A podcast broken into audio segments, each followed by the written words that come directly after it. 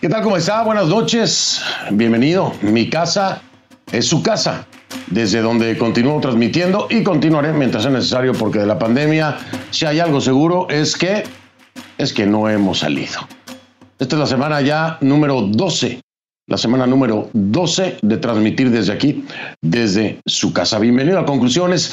Quiero decirle que se ha generado una noticia importante, bueno, varias de último momento, pero esta esta es sumamente triste, sumamente dolorosa y preocupante.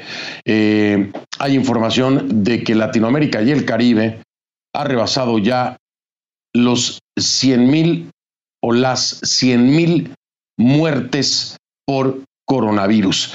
Le repito, Latinoamérica y el Caribe acaba de rebasar la cifra de 100 mil muertes por coronavirus. Esto de acuerdo con la Universidad Johns Hopkins, eh, de acuerdo, por supuesto, a las figuras o a los números gubernamentales oficiales, eh, que muchos de ellos, como usted lo sabe, están en duda y dependen, por supuesto, de la cantidad de pruebas que se haga. Hasta este momento, en 33 países latinoamericanos y el Caribe, hay al menos 100.145 muertes registradas por coronavirus. Por supuesto, el país que tristemente aporta más a esta cifra es Brasil. Brasil con 52.645 muertes es eh, prácticamente la mitad un poco más de la mitad lo que aporta en número de muertos Brasil en Latinoamérica y el Caribe para llegar, le repito, en este momento a 100.145 muertes por coronavirus. México también está aportando una cifra importante en la cantidad de muertos por coronavirus, con 23.377 muertos resultados del COVID-19. Así que Brasil y México son los dos países que más aportan en el número de muertes por coronavirus para llegar Latinoamérica y el Caribe a la aterradora cifra de 100.145 muertes por coronavirus. Esa información que le doy a conocer se acaba de generar. La fuente es la Universidad Johns Hopkins. Siguen las cifras para arriba, tristemente. Bien, eh, déjeme cambiar un momento de tema con el coronavirus. Hay otra noticia. Fue importante, por supuesto, pero más que todo, fue un terrible susto por el historial de mi país, México. Es información sobre el terremoto de magnitud 7,4 que ocurrió en México. Le ponemos atención. Y para eso, para eso me voy a enlazar en vivo con mi compañero Rey Rodríguez allá en la Ciudad de México con toda la información sobre este terremoto, magnitud 7,4 fuerte. Eh, fue en Oaxaca, Rey, pero se sintió en la Ciudad de México. Ya me imagino eh, el temor, el miedo, el pánico que genera, por supuesto, este tipo de movimientos. Además, no es que se sintió muy suavecito en la Ciudad de México. Varias imágenes mostraban edificios sacudiéndose de una forma preocupante. Rey, ¿cómo estás? Buenas noches.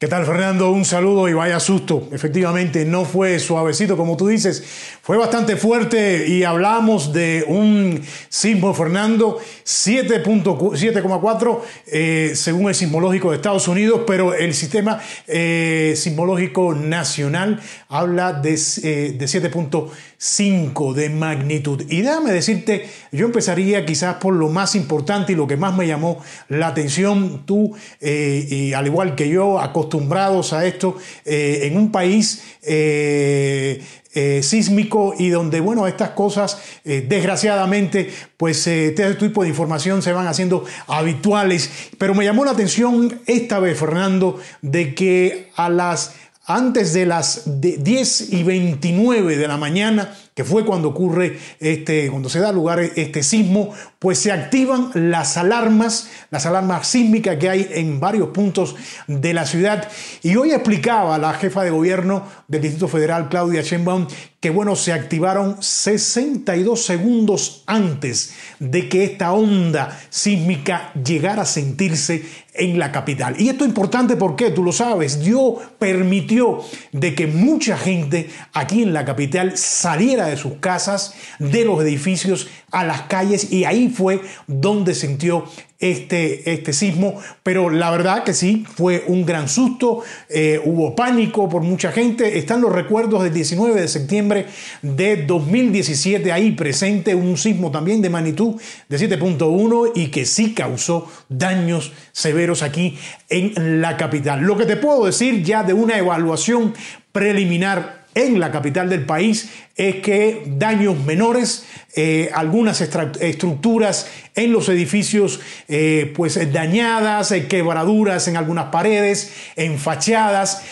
también bardas que se cayeron, muros, pero como lo decía, tanto Protección Civil como el gobierno de la capital fueron daños menores y en este momento todos los servicios eléctricos, de transporte, el servicio de agua, de telefonía, todo está funcionando en plena normalidad. Se dieron algunos, eh, quizás dos, tres personas que resultaron eh, con algunas lesiones, pero bueno, te digo, en la capital un saldo, un saldo blanco, no así en Oaxaca, donde, como tú bien decías, se generó este epicentro en la localidad de La Crucecita, allá en la costa del Pacífico de Oaxaca, 700 kilómetros aquí donde estamos hablando de la capital. Y bueno, en Oaxaca sí, los daños fueron eh, eh, mayores. Habla el gobernador de Oaxaca, Alejandro Murak, de eh, derrumbes, sobre todo en carreteras. Tú has estado por esa zona, sabes que son carreteras a veces para ir a comunidades de ir y vuelta de un solo carril. Y un derrumbe de, ese, tipo puede provocar que pues, no se haya, se interrumpa la comunicación en las comunidades. En este momento, según el gobierno estatal se está trabajando para liberar caminos de esos eh, derrumbes que se dieron en carreteras de algunos lugares. También ya se, eh, se, habla de la declaratoria de emergencia en 50 municipios del estado. Y bueno, vamos a ver, esta es la evaluación que tienen hasta ahora. Te digo, allá en Oaxaca que sí, sí los daños sí fueron de, eh, de, de algún tipo de magnitud, Fernando. Por supuesto, mayor consideración, Rey Rodríguez, pues eh, qué bueno que no pasó de un gran, gran susto. Y saber también que las alertas sísmicas se activaron, porque pareciera muy poco tiempo, pero un minuto treinta le puede salvar la vida a muchas personas, créamelo. Rey, gracias, te mando abrazo y estoy pues eh, muy contento de, de verlos y saber que están bien. Gracias, Rey. Igualmente, te mando un saludo y cuídate mucho, Fernando. Igualmente, gracias, Rey Rodríguez, en la Ciudad de México. Eh, decirle nada más, Protección Civil de, Oaxaca está reportando hasta este momento, desgraciadamente, cinco fallecimientos y también se tiene un conteo de 300 réplicas después del sismo de mayor magnitud de 7,4, de acuerdo al sísmico eh, de Estados Unidos, 7,5 de acuerdo a México. Vamos a estar al pendiente de cualquier otra situación que se presente.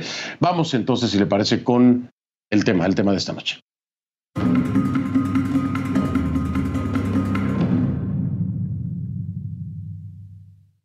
Y le pido que a partir de este momento me acompañe utilizando la etiqueta numeral Conclu COVID Trump.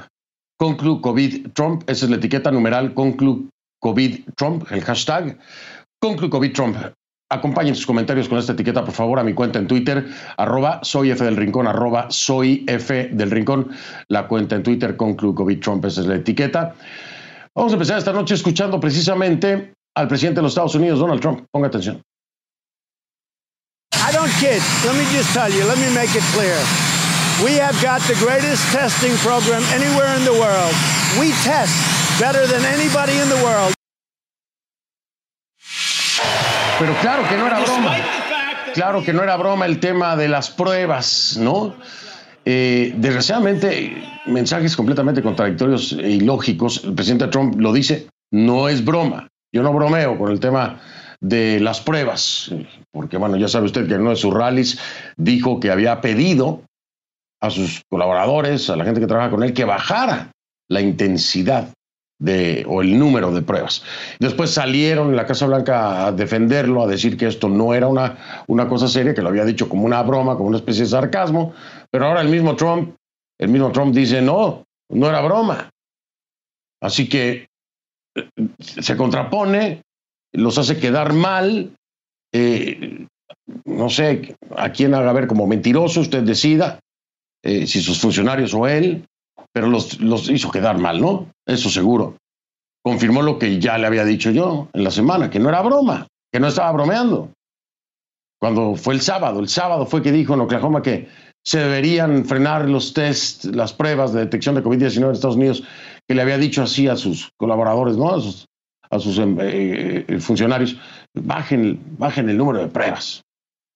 Este comentario, por supuesto, despertó la reacción de varios funcionarios de la Casa Blanca, los cuales aseguraron que el presidente estaba bromeando, ya se lo digo yo en conferencia de prensa, así lo defendieron. El mandatario dijo luego que nunca dio esa orden de bajar el número de pruebas, pero que sí se vería mejor el país si se realizaran menos pruebas. Pues el país no, se va a ver, mm, o sea, peor o mejor. Las cifras que afectan y benefician es a, la administración, al gobierno, a los que están a cargo de controlar el coronavirus, no, es el país como tal. Ahora, este tipo de comentarios pues, nos hace pensar, ¿será que a Trump le importa más la imagen que la salud de los habitantes? Fue la secretaria de prensa de la Casa Blanca, que es Kayleigh McNamee, eh, que intentó defenderlo. Como le digo, dijo que solo había sido sarcástico. Esto lo dijo en frente de todos los medios nacionales. ¿no? Ahora pregunto yo, ¿se anima al sarcasmo sobre una situación tan urgente además? Vamos a suponer, vamos a suponer que haya sido sarcasmo. Que no es así, ya lo dijo el presidente. El propio presidente dijo, no, no, yo no bromeo. Bueno, en fin. Supongamos que es sarcasmo. ¿Usted cree que cabe el sarcasmo en una situación tan grave y tan urgente? Magnani también se apresuró a asegurar que ha hablado mucho con el presidente sobre las pruebas y que él de verdad las agradece. Y para respaldarlo, la funcionaria dijo que per cápita tenemos menos víctimas mortales que Europa. Pero mientras Trump utiliza la hipérbole de sarcasmo o broma, el director de la CDC, el doctor Robert Redfield, dijo que el virus ha puesto a esta nación de rodillas y esto es una realidad. Por supuesto que no es broma, son los hechos. Redfield, ante una audiencia de la Comisión de Energía y Comercio de la Cámara de Representantes, dijo que el virus ha sacado a la luz décadas, décadas de poca inversión en salud pública. Ojo, esto es muy importante porque hay que entenderlo así. Son décadas, no es esta administración, no es la administración Trump. Son varias administraciones que han tenido poca inversión en salud pública según Redfield, ¿no? Aclaró que no todo el peso debe ser del gobierno federal, por supuesto que no, pero que sin la financiación de los CDC, la infraestructura de salud pública simplemente se derrumbaría. Literalmente el doctor Redfield dijo, este virus está costando al gobierno cerca de 7 billones de dólares. En esa misma audiencia, el doctor Anthony Fauci salió rápidamente a contradecir al presidente Trump una vez más, diciendo que Estados Unidos aumentará el número de pruebas que se realizan. Recordemos que ya había salido al cruce de Trump cuando el presidente había roto ¿no? relaciones con la Organización Mundial de la Salud.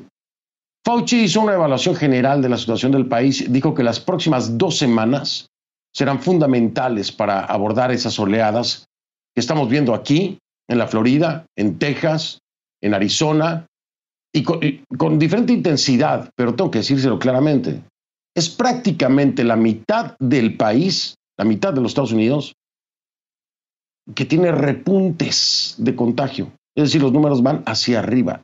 Prácticamente la mitad del país, ¿eh? En, fases de reapertura. Por supuesto, hay algunos que destacan tristemente, como la Florida, este estado donde vive un servidor, Texas y Arizona. Bueno, hasta Harvard se pronunció. La universidad dijo que Estados Unidos necesitará al menos 5 millones de pruebas por día, por día, ¿eh?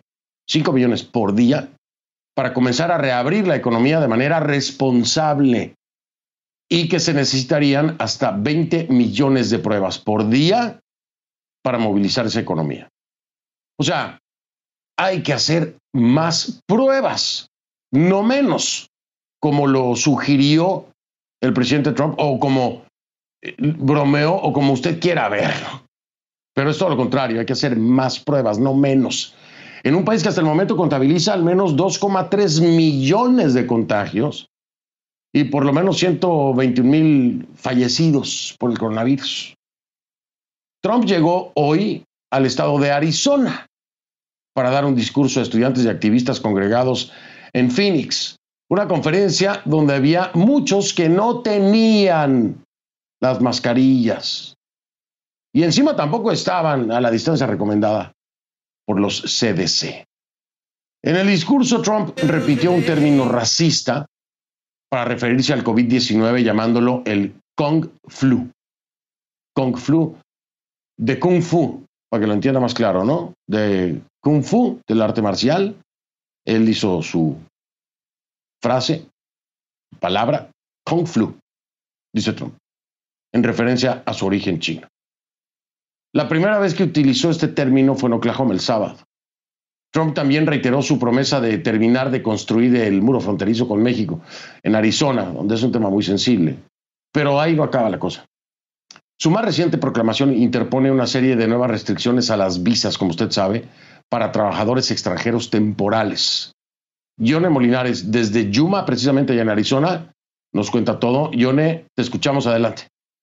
Hola Fernando, te saludo desde al frente de la Casa Blanca, donde otra vez cambia la situación. Eh, la policía tuvo que abrir el perímetro de seguridad después de desmanes el lunes en la noche y se volvió a establecer la cerca de metal allá al frente del Parque Lafayette después de que varios manifestantes intentaron tumbar la estatua de Andrew Jackson, el séptimo presidente de los Estados Unidos. Al presidente no le gustó y eh, obviamente amenazó con cárcel para quienes intenten tumbar estos monumentos federales. El presidente después de eso viajó a Arizona, allá llegó a la frontera, le habló a los Dreamers diciendo que su situación iba a estar bien en términos de su estatus migratorio. Y también estuvo exactamente en la frontera en Arizona, eh, eh, marcando eh, los más de 300 kilómetros, 200 millas de construcción del muro. Pero la verdad es que solamente unas cuantas kilómetros o millas han sido realmente construidas nuevas. El resto es restauración y cambio del muro que estaba actualmente, que hasta el momento existía.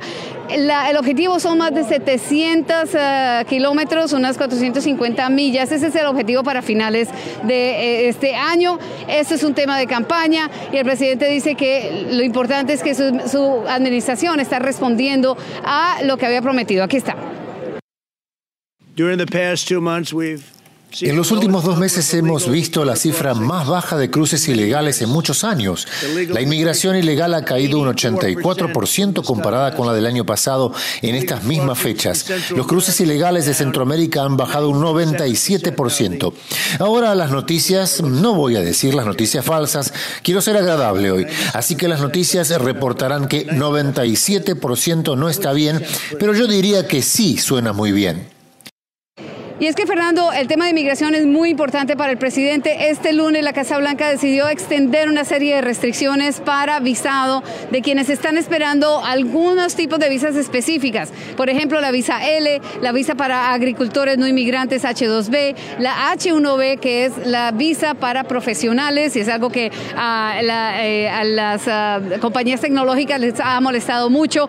Y esencialmente lo que hizo fue renovar una prohibición que ella había emitido en abril y que quedará hasta comienzos, hasta finales de año. Esto, dice la Casa Blanca, es simplemente respondiendo a la pandemia del COVID-19 y protegiendo a los estadounidenses. Dice también la Casa Blanca que por lo menos unos 500 mil empleos van a poder eh, pasar a manos de los estadounidenses que se han quedado sin empleo por la pandemia y que esto evitaría entonces que estos inmigrantes vinieran para acá. Vamos a ver eh, si esto puede aguantar, digamos, el peso de las cortes, porque muy seguramente ah, habrá mucho trabajo de aquí en adelante y muchas demandas, pero inicialmente eso es lo que el presidente ha hecho, es parte de su promesa de campaña. Recuerda que estamos en un año electoral y el presidente Donald Trump está tratando también de renovar algunas de estas promesas, salir un poco de estos problemas sociales que se han generado y que están eh, creando que el presidente tenga muy bajos eh, niveles de popularidad hasta el momento, Fernando, pero obviamente eso es política y hay mucho camino por recorrer de aquí hasta noviembre, Fernando. Así es, Yone, mi estimada Yone Molinares. Oiga, John Molinares eh, no está en Yuma, está en Washington, ¿eh? Está en Washington, nada más para aclarárselo, por supuesto, de entrada. Lo que pasa es que como estábamos tocando el tema de Arizona, pues bueno, se, cometen errores, pero ahí está, está en Washington, John Molinares. Vamos a quedarnos en la costa este, ¿no? Es que estoy hablando de, de Florida ya desde hace un tiempo. Se encuentra al menos entre los 10 estados que vieron su promedio más alto de nuevos casos de coronavirus en siete días.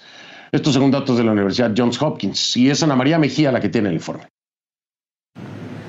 El estado de la Florida suma ahora 103.500 personas contagiadas por coronavirus, más de 3.200 personas muertas. Solo aquí en el condado de Miami-Dade ya superamos la cifra de las 900 personas muertas. Debido a que las cifras siguen subiendo y a que hay temor entre la población, las autoridades están tomando decisiones drásticas, pero no son decisiones estatales, son decisiones condales. Inició Miami-Dade, luego Hills, Orange, en fin. Esta decisión fue anunciada en el día de ayer y también el alcalde de la ciudad de Miami, Francis Suárez, habló de por qué tomaban esta decisión y cómo estaba la situación en este momento.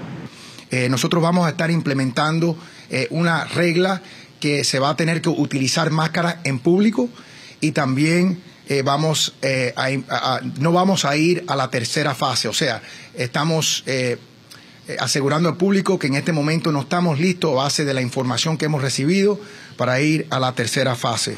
Así es que el uso de la mascarilla será completamente obligatorio en los lugares públicos y no se pasará todavía a esta fase, la número 3, que requiere o que ayudaría a la apertura de los cines, de, eh, digamos, lugares donde hay mucha concentración de gente, como los conciertos, los teatros. Hasta esa fase aún no se va a pasar debido al aumento de las últimas semanas de los casos de contagios por coronavirus. Y para terminar, un dato adicional que también ha ido cambiando con el pasar de las horas y es el que tiene que ver con la capacidad hospitalaria. Ha dicho el sistema de salud Jackson, uno de los más importantes aquí en la Florida, que eh, desde el 8 de junio hasta el lunes eh, de esta semana han visto un incremento del 88% del número de personas contagiadas por coronavirus. Tenían 104, luego 196 y no creen que este número vaya a bajar. Por lo contrario, creen que seguirá aumentando. De ahí entonces las medidas que se han ido tomando y que se esperan se vayan a tomar también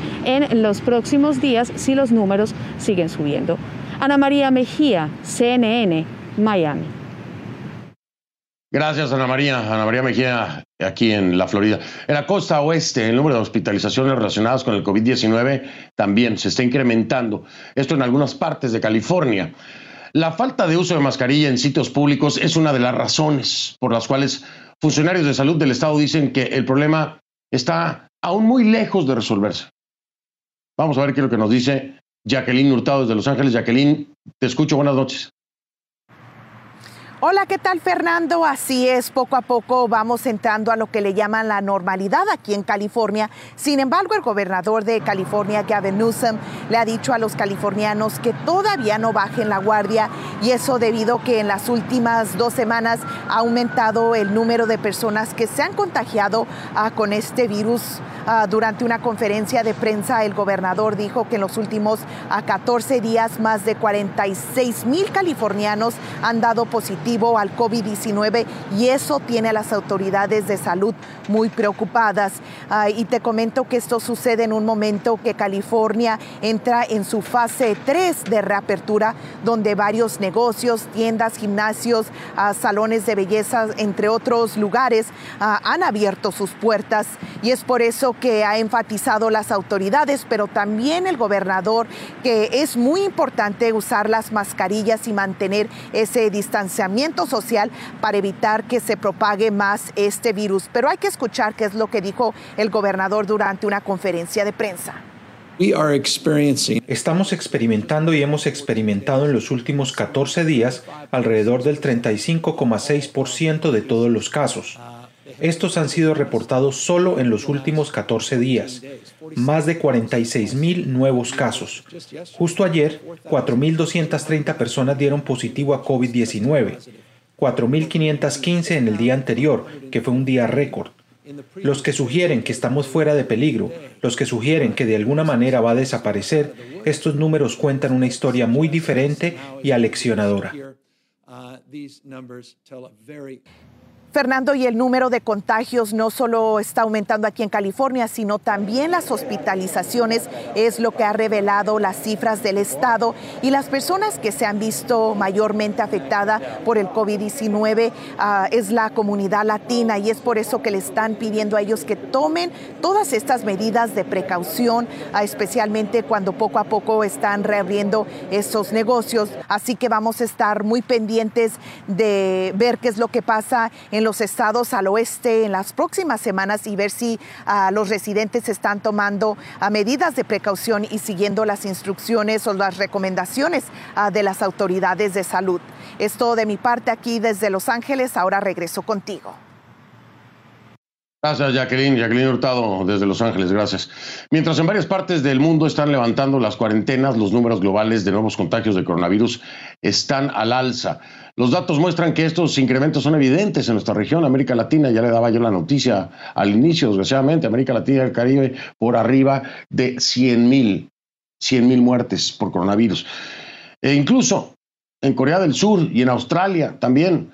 Pero bueno, vamos a atender lo nuestro. Vamos eh, con las cifras de la pandemia en América Latina y el Caribe. Iniciamos, como todas las noches lo hacemos, en este recorrido por orden alfabético. Argentina son 1.078 personas muertas, 1.078 y 47.216 contagios. En Bahamas, 11 fallecimientos y 104 casos confirmados. Belice, dos decesos y 19 personas infectadas. En Bolivia, en Bolivia han muerto 820 personas y otras 25.493 se han contagiado. Brasil, el país más afectado, 1.145.906 casos y 52.645 personas que han perdido la vida por coronavirus. De ahí nos vamos a Chile, donde van 4.505 muertes y 250.767 casos confirmados. Colombia. Colombia reportó 2.404 fallecimientos y 73.572 contagios. El presidente Duque extendió el aislamiento preventivo hasta el 15 de julio. Costa Rica. Hasta este martes van 12 muertos y 2.368 infectados. En Cuba, el régimen reconoce 85 fallecimientos y 2.318 casos. En Ecuador, 4.274 personas han perdido la vida y se reportan 51.643 positivos. Estoy de acuerdo a las cifras oficiales. Vamos con El Salvador, hay 113 personas fallecidas y 4.973 contagios. En Guatemala, las autoridades informan de 531 muertes y 13.145 casos en total. En Haití son 88 fallecimientos y 5.211 positivos confirmados. Honduras reporta 395 muertos y 13.356 personas infectadas. Jamaica, 10 fallecidos y 665 contagios. México. En México van 23.377 personas fallecidas. 23.377 personas fallecidas y 191.410 contagios. Esto en México. En Nicaragua son 64 muertes y 1.823 infectados. Esto con pinzas, ¿eh? Con pinzas. Esto de acuerdo con el régimen Ortega Murillo. En Panamá, 521 fallecimientos y un total de casos confirmados de 26.752. En Paraguay, en Paraguay ya van 13 muertes y 1.422 han contraído el coronavirus. Perú, Perú registra 8.404 personas muertas y 260.810 contagios. Lo de Perú, lo de Perú también, también es grave. En la isla de Puerto Rico, en la isla del encanto, 149 personas fallecidas y 6.685 casos, según la Universidad Johns Hopkins en República Dominicana. Son 675 muertes y 27.936 con contagios. En Uruguay reportan 25 muertos y 882 contagios. Y Venezuela, Venezuela, de acuerdo al régimen de Maduro, por supuesto, Dice que hay 35 personas muertas y 4.186 casos positivos, de subrayo, con pinzas también, de acuerdo al régimen de Maduro. Voy a hacer una pausa, regreso, vamos de lleno con el tema del día. Donald Trump en tiempos de pandemia o la pandemia en tiempos de Donald Trump. Comentarios polémicos del presidente, las acciones, las actitudes que marcan hoy por hoy una crisis por COVID-19 en este país. Key Guerrero nos tiene su reporte acá al regresar. Ya venimos.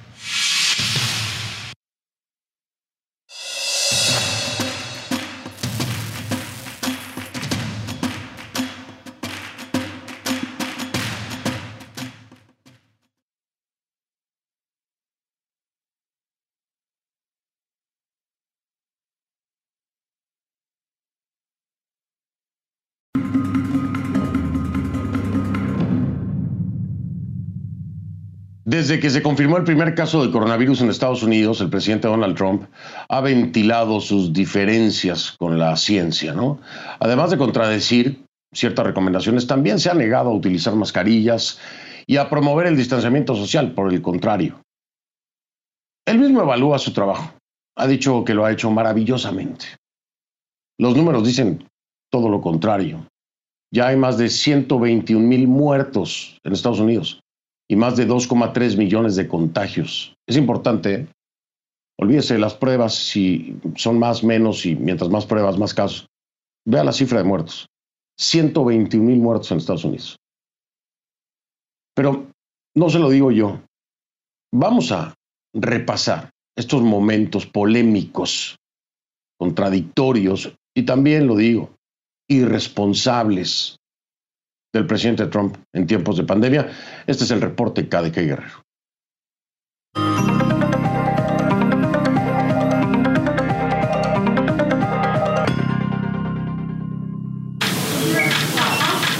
El pasado 21 de enero, Estados Unidos reportó su primer caso confirmado de coronavirus. Cinco meses después, la crisis persiste. A la cabecera, el presidente Donald Trump quien lejos de respaldar a la comunidad científica, se ha empeñado en desafiar las recomendaciones de los expertos y en presentar sus propias posturas. Una de las primeras hipótesis del mandatario tuvo que ver con el uso de la hidroxicloroquina. Mientras los estudios estaban encaminados, el mandatario ya alentaba el uso del medicamento e incluso llegó a decir que no perdíamos nada comprobarlo. If things don't go as uh, planned, it's not going to kill anybody. It will be wonderful. It'll be so beautiful. It'll be a gift from heaven if it works. Try it if you'd like. Los estudios dicen lo contrario. La conclusión médica es que la hidroxicloroquina no es efectiva contra el coronavirus y que podría poner en riesgo la vida de ciertos pacientes. La Administración de Alimentos y Medicamentos de Estados Unidos ha revocado su uso y ahora el gobierno federal no sabe qué hacer con las 63 millones de dosis que adquirió después de que el presidente Trump promocionó el medicamento.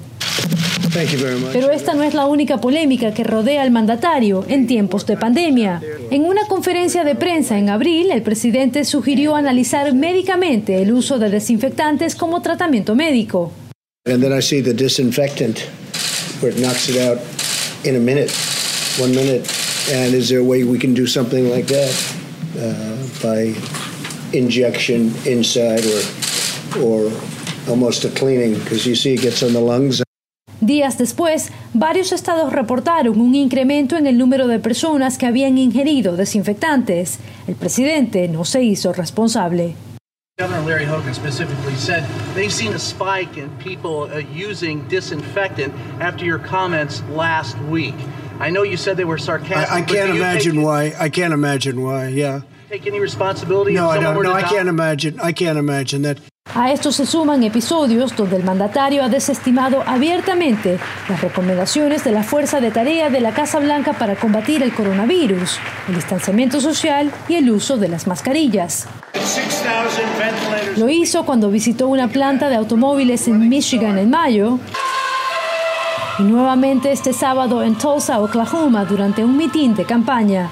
Al menos ocho miembros del personal de seguridad del presidente que trabajaron en el evento han dado positivo por COVID-19. También en Tulsa, el mandatario admitió abiertamente que le gustaría que se hicieran menos pruebas de coronavirus en Estados Unidos, otro elemento esencial de prevención y control que recomiendan los expertos. You know, testing is a double-edged sword. We've tested now 25 million people. When you test, when you do testing to that extent, you're going to find more people. You're going to find more cases. So I said to my people, slow the testing down, please.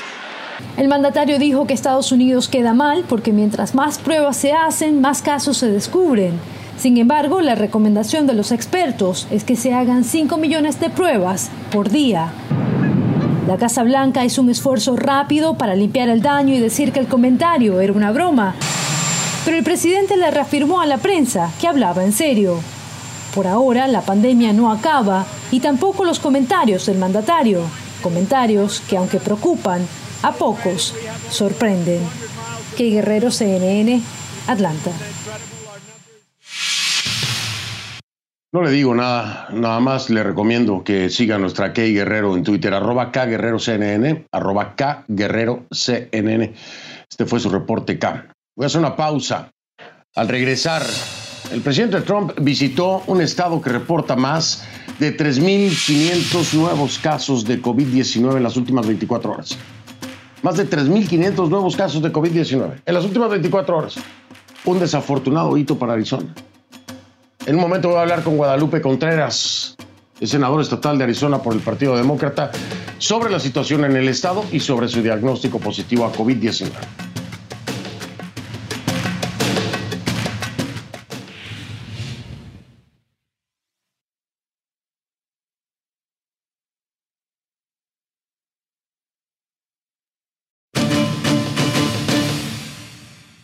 Le doy la bienvenida a Guadalupe Contreras, también conocido como Lupe Contreras, senador estatal demócrata de Arizona para el Distrito 19, en vivo desde Phoenix, Arizona.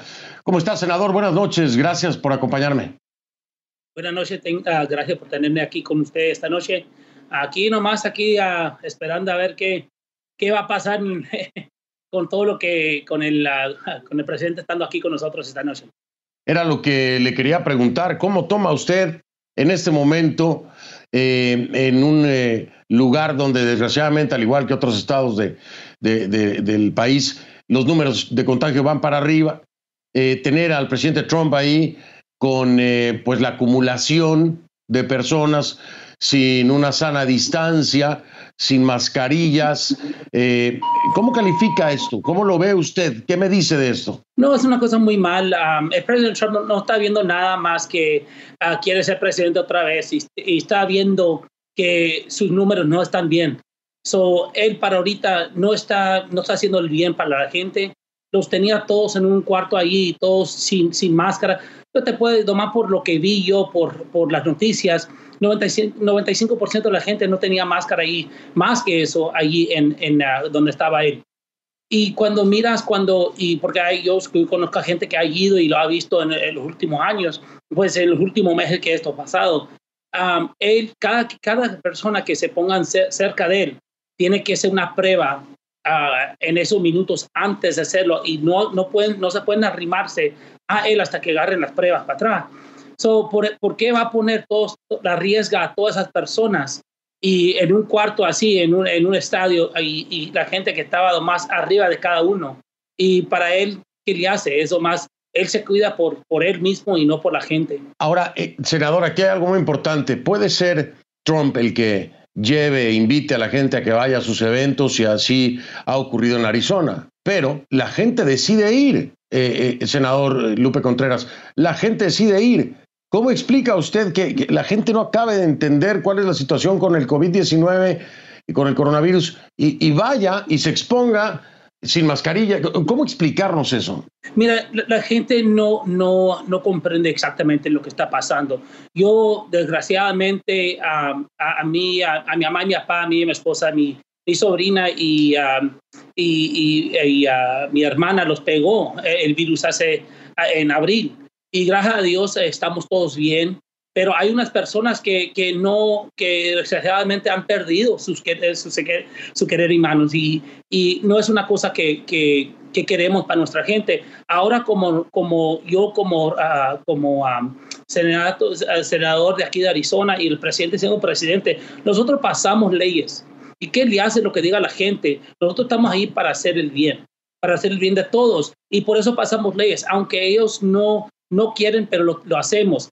Nosotros pasamos aquí, todos los, los mayores de, de, Arizona pasaron que ahora necesitamos que tener máscaras por toda Arizona.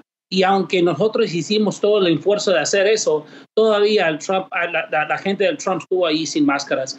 So, el presidente puede hacer una cosa, pero hay leyes que tenemos eh, por todo el país y tenemos que lo hacemos por el bien de la gente. Desgraciadamente, senador, no se están respetando esas leyes. Tal es el caso de los seguidores de Trump que estuvieron en este lugar sin un distanciamiento adecuado y sin mascarillas. Eh, pero Trump no solamente llevó este conflicto de la falta de medidas para frenar eh, el contagio, al menos en Arizona, en este evento, sino que también llegó a tocar temas muy sensibles, con declaraciones que además no quedaron claras. Le estoy hablando de los Dreamers, por ejemplo, le estoy hablando del muro.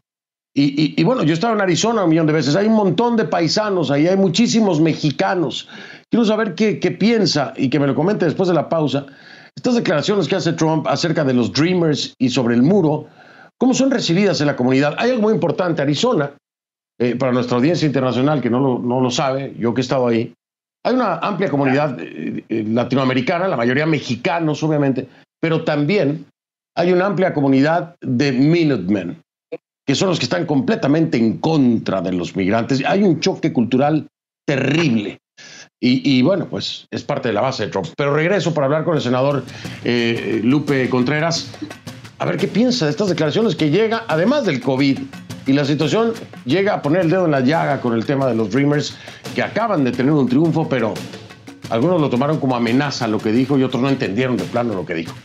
Ya regreso con él para que me diga qué piensa.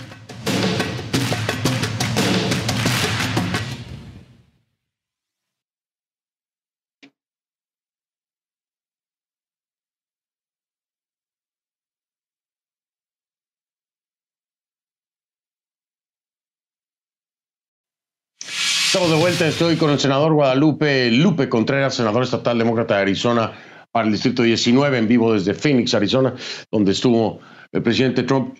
Una declaración que hace acerca de DACA, obviamente este programa que favorece a los Dreamers.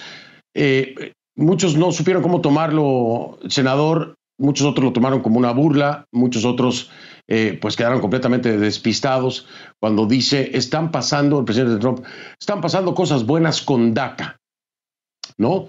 Que levanten la cara, que vienen cosas buenas para estos jóvenes. Eh, cuando sabemos que su intención fue terminar con DACA precisamente, que beneficia a, todos estos jóvenes que llegaron eh, pues menores de edad aquí a los Estados Unidos con sus padres. ¿Cómo lo interpreta usted? ¿A qué cree que se refería Trump diciendo que venían buenas cosas para DACA. El, presidente Trump, el presidente nomás está diciendo lo que tiene que decir porque que, ve que está perdiendo. Y aunque, aunque diga lo que diga ahorita y ha hecho cosas en el pasado que nosotros sabemos cómo, piensa él y piensa más de cualquier cosa, cualquier persona eh, latina. nosotros cuando, cuando estamos peleando con, con todos estos, los derechos de los Minutemen y el Trump y todo, toda la gente que, que no quiere a las personas que se miran como usted y yo eh, en este país, en, esta ciudad, eh, en este estado. Ah, es, una cosa, es una cosa complicada, pero no los podemos dejar, tenemos que triunfar y, pelearlo hasta el fin. Y ahora que hemos estado peleando, no tuvo, la decisión no fue, no fue de él, fue, fue de, los, de, los, ah, de los jueces que, que cambiaron todo eso. Pero él ahora viendo lo que pasó y, enterándose, ahora más lo quiere usar para ver si, si, va, si va a agarrar uno de los latinos a su lado uh, para las elecciones. Pero él, él, él no nos quiere aquí, no nos quiere a nadie aquí. Bueno, sus políticas migratorias dicen eso claramente. El que no lo vea es que está ciego. Oiga, senador, me tengo que ir. Me ha dado gusto saludarle. Le mando un gran abrazo hasta Arizona. Me encanta Arizona. Phoenix particularmente me fascina me fascina. Eh, eh, las veces que he estado allá es, un lugar bellísimo, me encanta. Y a, toda la raza, obviamente, que se encuentra por allá, todos mis hermanos. Muchas gracias, eh, senador Lupe Contreras. Muchísimas gracias, ahí, ahí, ahí lo vemos en el futuro. Claro que sí, espero verlo pronto por allá en Phoenix, Arizona. El senador estatal demócrata de Arizona para el Distrito 19 es Guadalupe Contreras quien me acompañó.